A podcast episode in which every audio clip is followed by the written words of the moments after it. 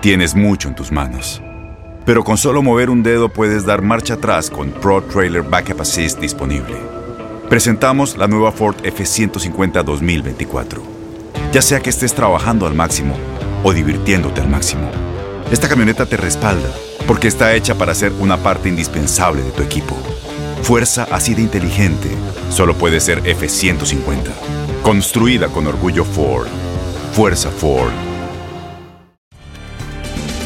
Bienvenidos al podcast de Buenos Días América, la revista radial más completa para los hispanos. Política, salud, economía, tendencia y deporte son algunos de nuestros temas. Bienvenidos.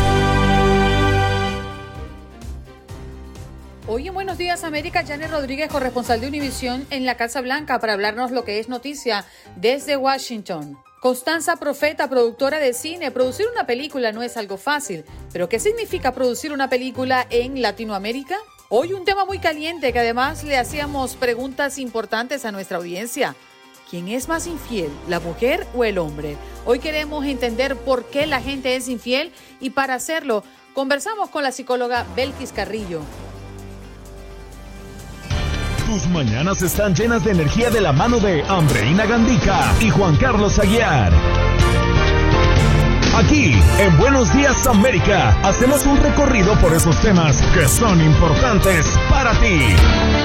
Noticias, inmigración, salud, el acontecer diario, las tendencias y por supuesto los deportes. Buenos días América, este programa es tuyo.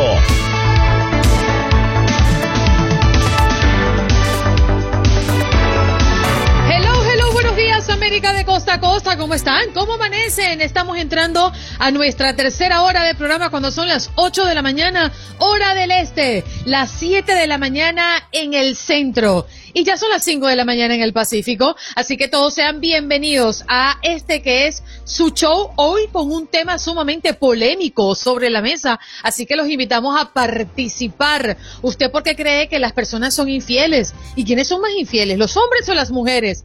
Ajá, tremendo debate. 1-833-867-2346, un equipo que hace posible este programa. Jorge Acosta en los controles y atendiendo sus llamadas. Y hoy también frente al micrófono porque nos ha dicho qué piensa él si los hombres o las mujeres son más infieles. Y recordándoles también a usted que mm, Olga Betancur está en la producción del espacio. Esta su servidora Andreina Gandica, esperando a Juan Carlos Aguiar, que ya se va a incorporar en cualquier minuto a nuestro show. 1-833-867-2346.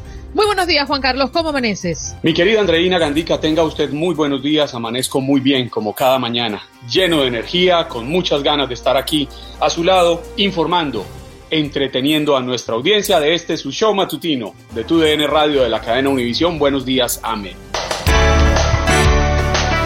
Y nos vamos de inmediato a Washington. Allí está Janet Rodríguez, como todos los viernes nos acompaña la corresponsal de Univisión de la Casa Blanca. Buenos días, Janet. ¿Cómo va tu viernes? Buenos días, buenos días. Un poco lluvioso aquí en Washington, pero, pero muy bien. Bueno, se esperaba, ¿no? El, anuncio ayer del presidente Biden y entre las nuevas medidas que han puesto sobre la mesa eh, la orden del Departamento de Justicia para que en 30 días emita regulaciones sobre las llamadas armas fantasma, que entendemos es uno de los tópicos más llamativos dentro de su alocución el día de ayer.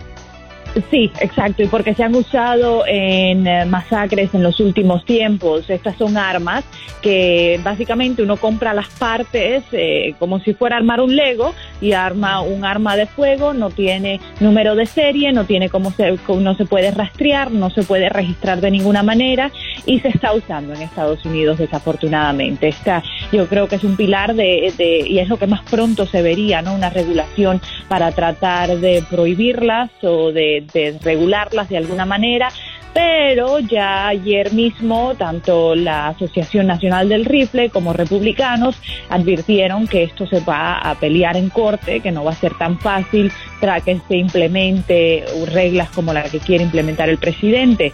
Así que vamos a ver cómo termina esto. De igual manera, nada cambia de la noche a la mañana. El Departamento de Justicia tiene 30 días para esto, 60 días para implementar otras regulaciones que también se anunciaron ayer y, vamos a ver si se logra algún cambio en cuanto a la violencia por armas de fuego.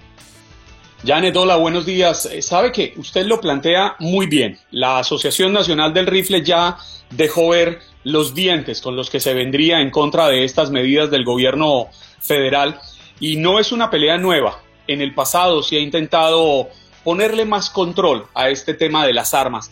Yo quisiera saber desde su mirada como periodista allá en la Casa Blanca, ¿qué tal es el ambiente? ¿Se sienten optimistas frente a que puedan lograr un consenso con republicanos y con la Asociación Nacional del Rifle, que es una de las agremiaciones más poderosas en el país?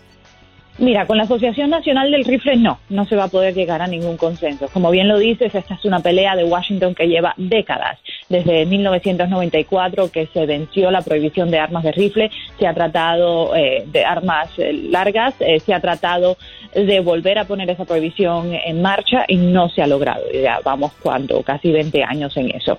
Así que mm, va a ser muy difícil. Ya algunos republicanos han dicho que sí, que tendrían que haber algunas medidas, pero la gran mayoría sigue opuesta a que haya cambios legislativos para restringir las armas de fuego. Dicen que eso simplemente es inconstitucional y viola los derechos a la segunda enmienda, lo que el presidente ayer dice que no estaba tratando de hacer pero los republicanos están en un puesto muy único en este momento. No, discúlpame, los demócratas están en un puesto muy único en este momento, tienen una ligera mayoría y si usan sus cartas muy, muy, muy bien en el Senado, pudieran pasar algunas de estas legislaciones eh, con la vicepresidenta siendo la que rompa el, eh, los 50-50, ¿no? Daría el voto 51, el empate. Así que vamos a ver, es una batalla política que había que invertirle mucho capital y yo creo que el presidente estaría dispuesto a hacerlo. Ayer dijo que este es solo un principio, que él tiene mucho más poder de lo que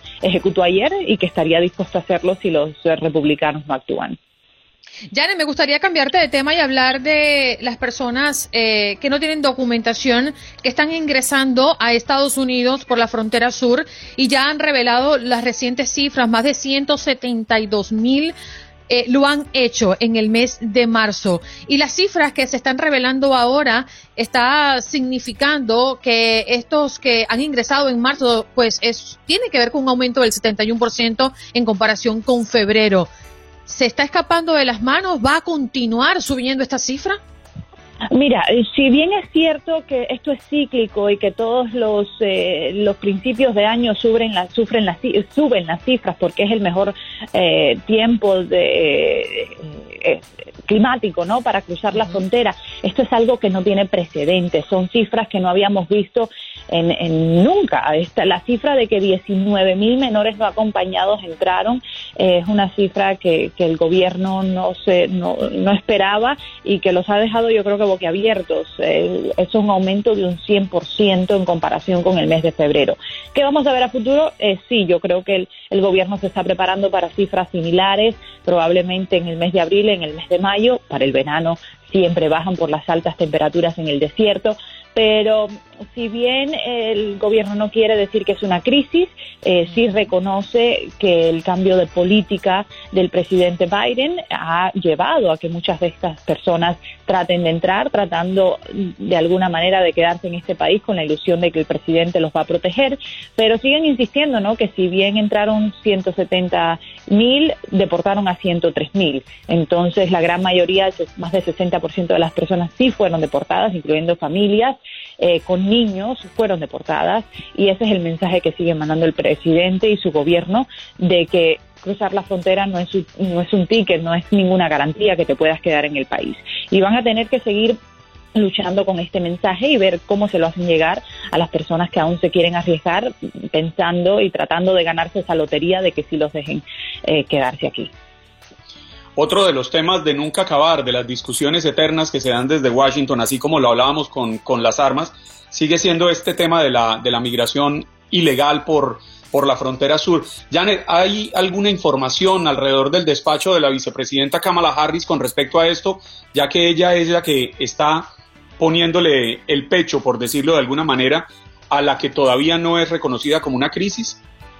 Sí, exacto. Mira, esta semana, el miércoles precisamente, ella habló con el presidente de México, hablaron sobre la situación, sobre lo que harían. No hubo detalles concretos de cuál es el próximo paso. Ha habido mucha crítica de que la vicepresidenta no ha estado visible en cuanto al tema de inmigración. La Casa Blanca dice que sus esfuerzos son diplomáticos, esto de hablar con un presidente eh, y con otro para ver cómo solucionan eh, el tema. Pero si bien la vicepresidenta, por un lado, está tratando de hacer sus esfuerzos, esta misma semana el presidente de El Salvador, Nayib Bukele, no quiso recibir al enviado de Estados Unidos eh, a, Centroamérica, ¿no? Entonces das un paso adelante, dos pasos atrás, es un eh, dame y, te doy de Centroamérica con Estados Unidos, que va a ser muy difícil y como yo mismo se lo pregunté al presidente, ¿cómo logras que toda esta gente no venga cuando las soluciones no se dan de la noche a la mañana? Eh, y, ya, y hay mucha crítica de si la vicepresidenta está haciendo suficiente, lo suficientemente rápido para tratar de, frenar esta, esta crisis, que yo sí creo que es una crisis.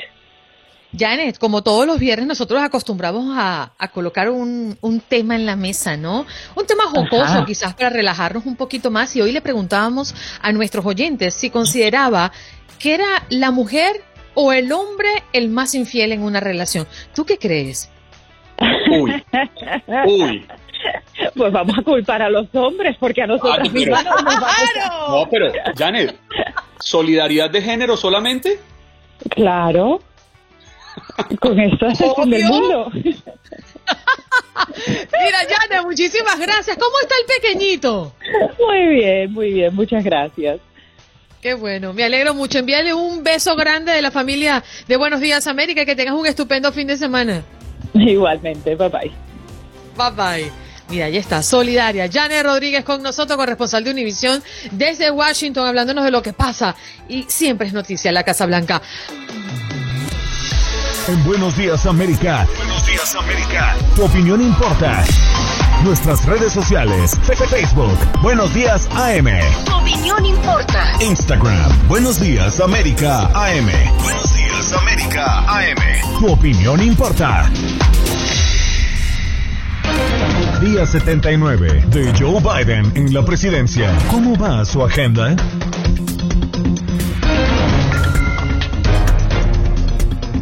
Y es que el presidente califica la violencia armada de vergüenza internacional y, y, anuncia medidas. En las nuevas medidas está la orden del Departamento de Justicia para que en 30 días emita regulaciones sobre las llamadas armas fantasma, artefactos ensamblados, mejor dicho, de forma casera a partir de varias piezas y que carecen de números de serie para rastrearlo. Una segunda regla propuesta que se espera dentro de 60 días endurecerá las regulaciones sobre las denominadas abrazaderas estabilizadoras que convierten las pistolas en rifles, como hizo el agresor de Colorado el mes pasado.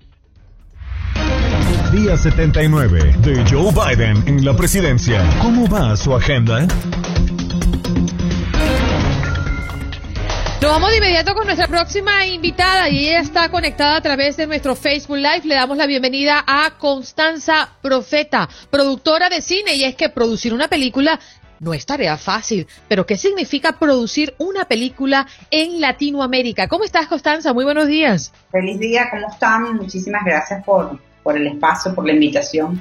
Gracias a ti. Nosotros eh, hemos crecido em, viendo y apostándole a la producción eh, cinematográfica de nuestros países, pero sabemos lo difícil que a veces se torna y ahora en tiempo de pandemia muchísimo más. ¿Cuál ha sido tu experiencia, Constanza?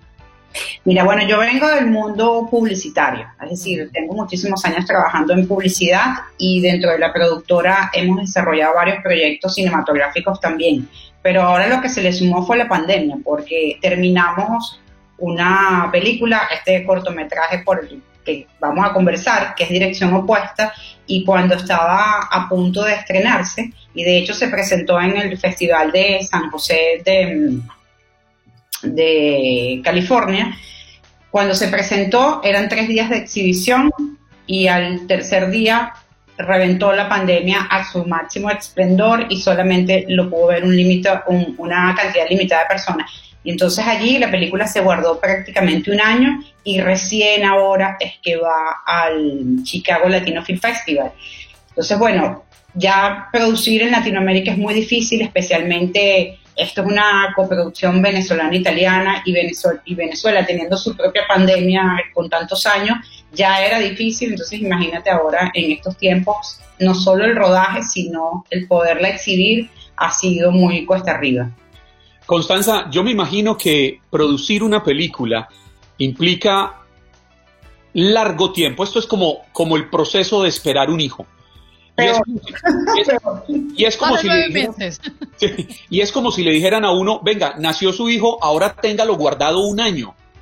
¿Cómo se siente tener una película guardada un año y no poderla presentar cuando uno ha trabajado con tanto esfuerzo como les sucedió a ustedes con este cortometraje Destino Final? largometraje, dirección opuesta. La dirección opuesta, perdóneme.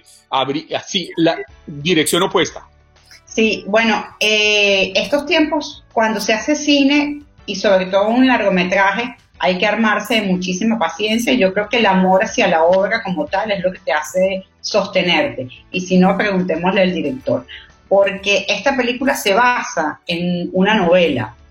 Y entre que se escribe la novela, que se lanza la novela y después esta novela se traduce en un guion cinematográfico, porque además lo escriben el, el director Alejandro Velame con Eduardo Sánchez Rugeles, quien es quien escribe la novela, ellos se juntan para adaptar y hacer el guion, porque eh, Dirección Opuesta está basada en Blue Label, en su primera novela, que fue muy premiada y lo, lo puso en una posición este, en el mundo literario muy, muy, muy bien este, colocado. Ellos comienzan a, armar el guion y luego viene todo ese proceso de preproducción. Y entre el guion final y la producción pasaron cinco años.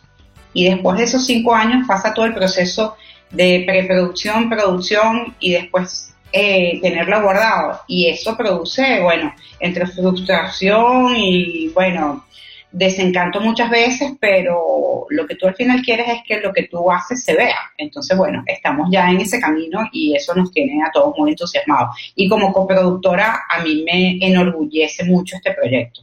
Háblanos entonces de dirección opuesta. Eh, Constanza, ¿de qué trata? Eh, ¿Cuáles han sido esas eh, acciones eh, como productora que te ha llenado de mucho orgullo y cómo se plantea esta pieza cinematográfica en el Chicago Latino Film Festival?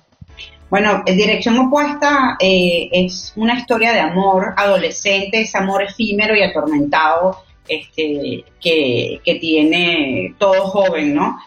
Y trata sobre un país que está, si bien está escrita hace muchos años, un país que tiene un deterioro una juventud que quiere salir de él, que además es muy actual y muy, muy en carne viva, lo sienten muchos de los jóvenes venezolanos que quieren salir y buscar un nuevo destino. Y esta chica Eugenia quiere buscar a, un familiar que tiene una nacionalidad que a ella le pueda beneficiar. Está buscando a su abuelo italiano. Y mm, esto se produce a través de un, de un largo viaje que ella hace desde Caracas eh, desde la capital hasta los, hasta los Andes. Eh, y eh, allí se desarrolla toda esta historia de amor con, con el personaje coprotagónico, lleno de tormentos y lleno de todas esas este, preocupaciones parte de la adolescencia. Y es, luego pasan los años y ella recibe una llamada y esta llamada detona una acción, esto sin spoiler, ¿no? Y detona una acción para pero está cargada de emoción, está cargada de la frescura de la juventud y yo creo que pone a Alejandro Velame, el director, en una posición este, muy, muy, muy buena porque hay manejo actoral que es muy importante. Yo como coproductora formo parte de un equipo de otros coproductores que yo cuando leí, de hecho, la novela, me encantó y la puse así como entre las joyas eh, de la literatura venezolana porque tiene una pluma muy, muy refinada, eh, Rugeles. Y cuando supe que se iba a hacer un largometraje, me puse en contacto con el director y le ofrecí toda la capacidad de producción que tenemos dentro de la productora para poder ser socios de la película. Pues. Sí, Constanza, Ayer empezó el Festival de Cine Latinoamericano en Chicago, en su versión número 37. Y ustedes, son una de las películas que se está presentando allí vía online, que es lo que uno no quisiera, pero pues es la realidad a la que nos obliga esta pandemia. ¿Qué expectativas tiene usted como coproductora en este festival?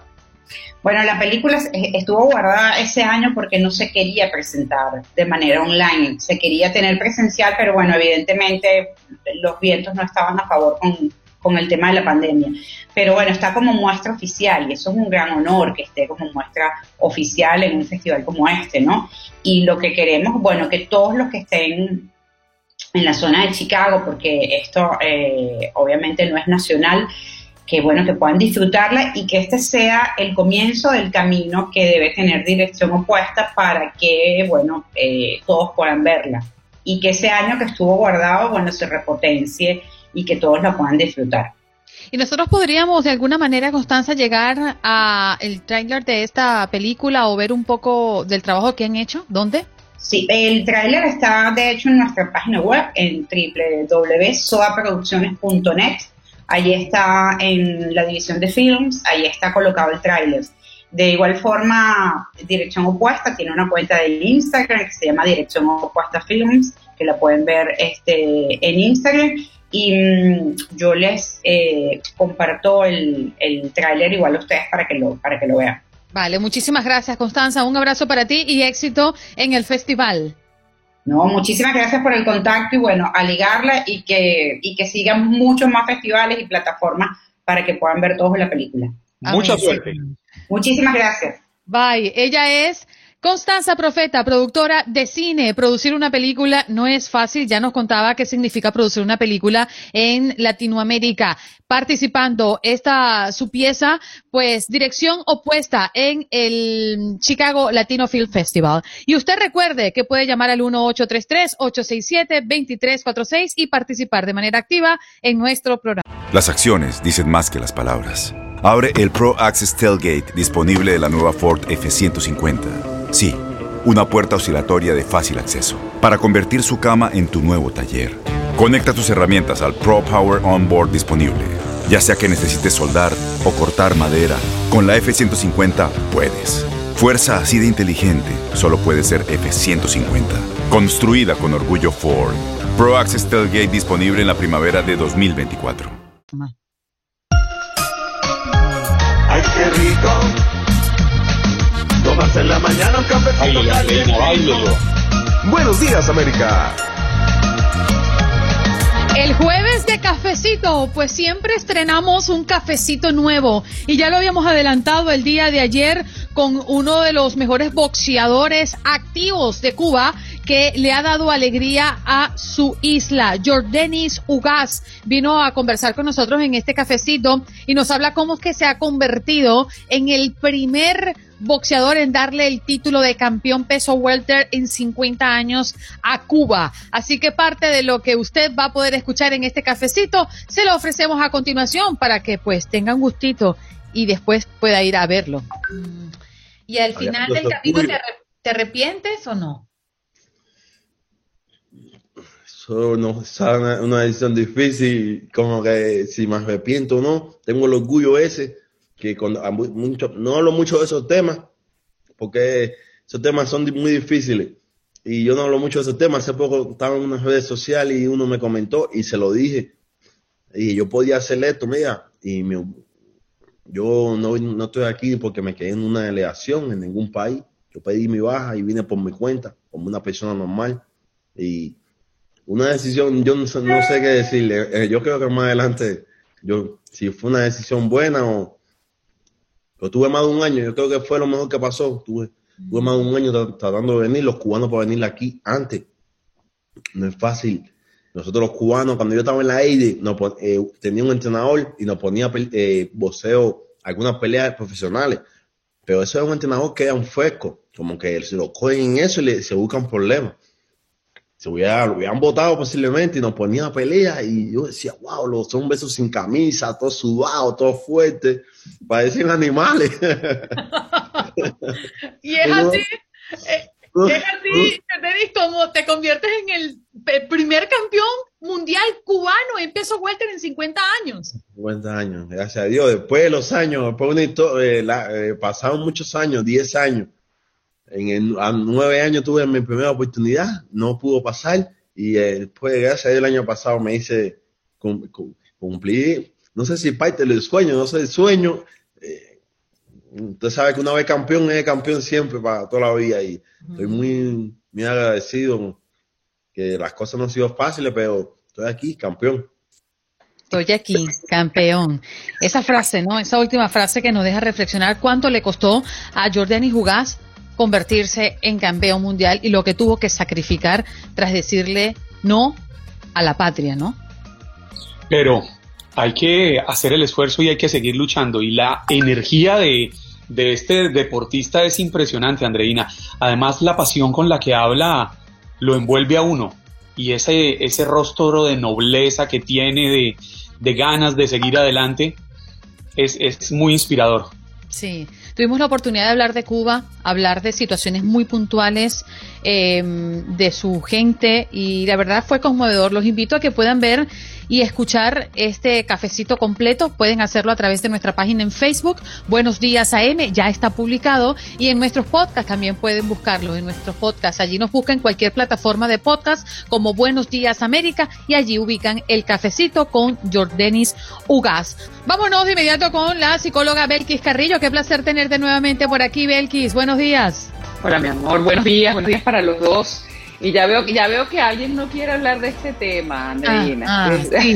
No, pero- quiero ir por la derecha.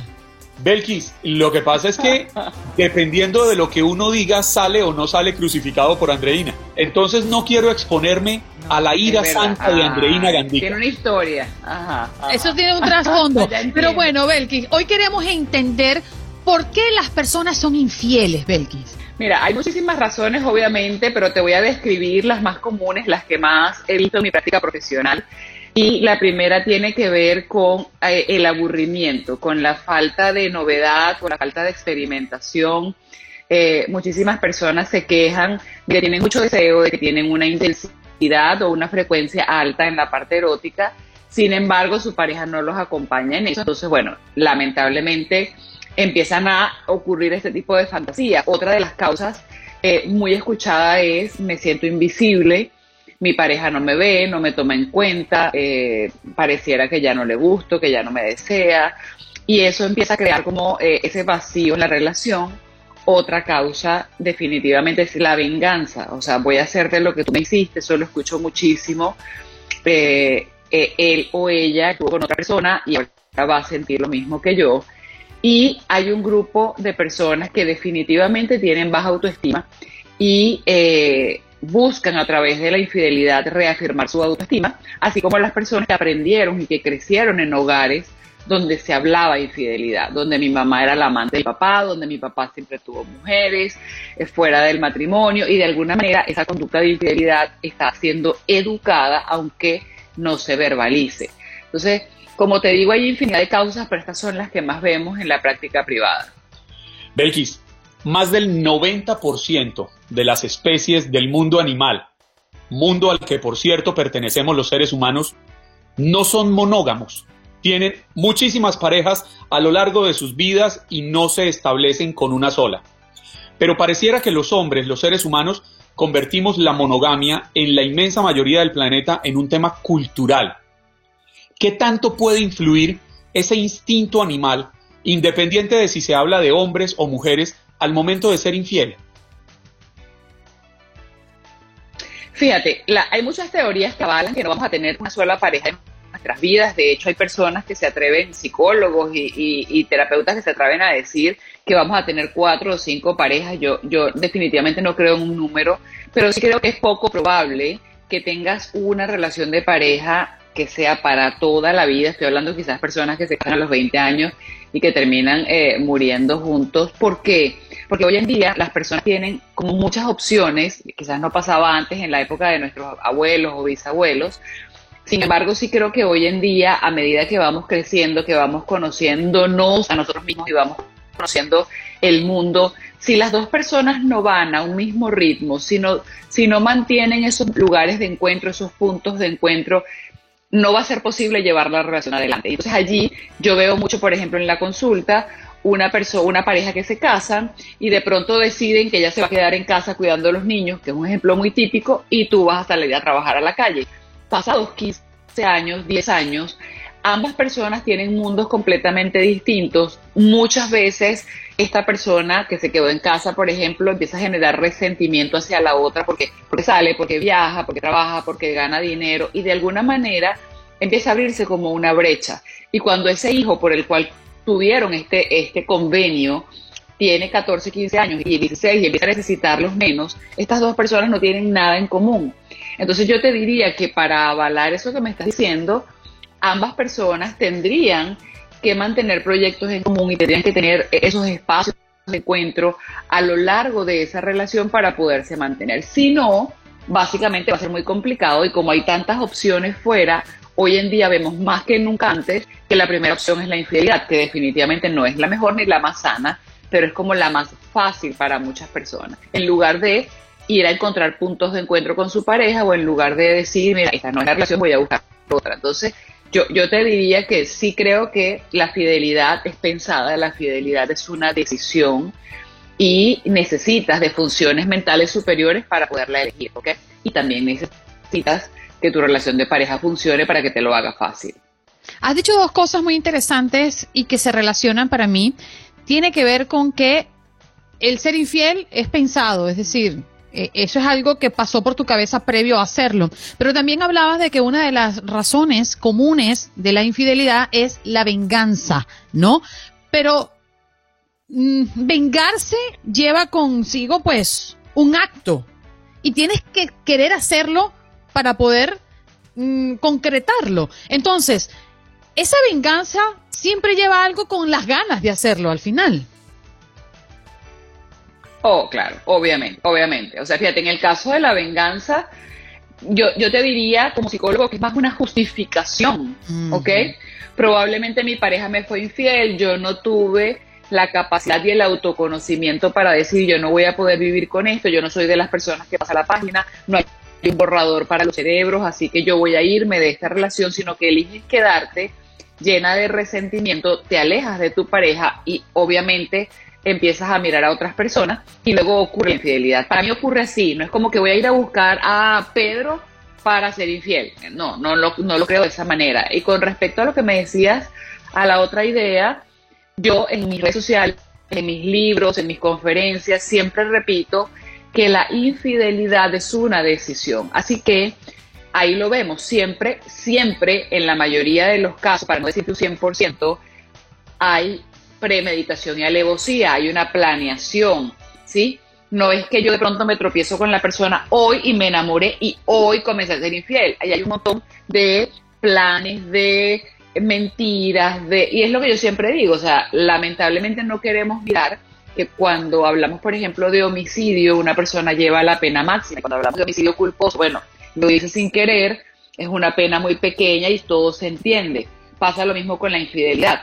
¿Ok? Aquí la infidelidad, la diferencia entre un homicidio y un homicidio culposo es la premeditación y alevosía. Para mí, en la infidelidad siempre la hay porque tienes que planificarlo.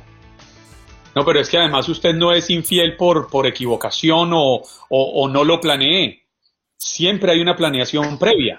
Porque es que usted, sí, pongámoslo en, en, en, palabras muy puntuales, usted tiene el trayecto de donde se encuentran hasta el motel, hotel, como lo quiera llamar, para tomar la decisión de si sigue o no sigue.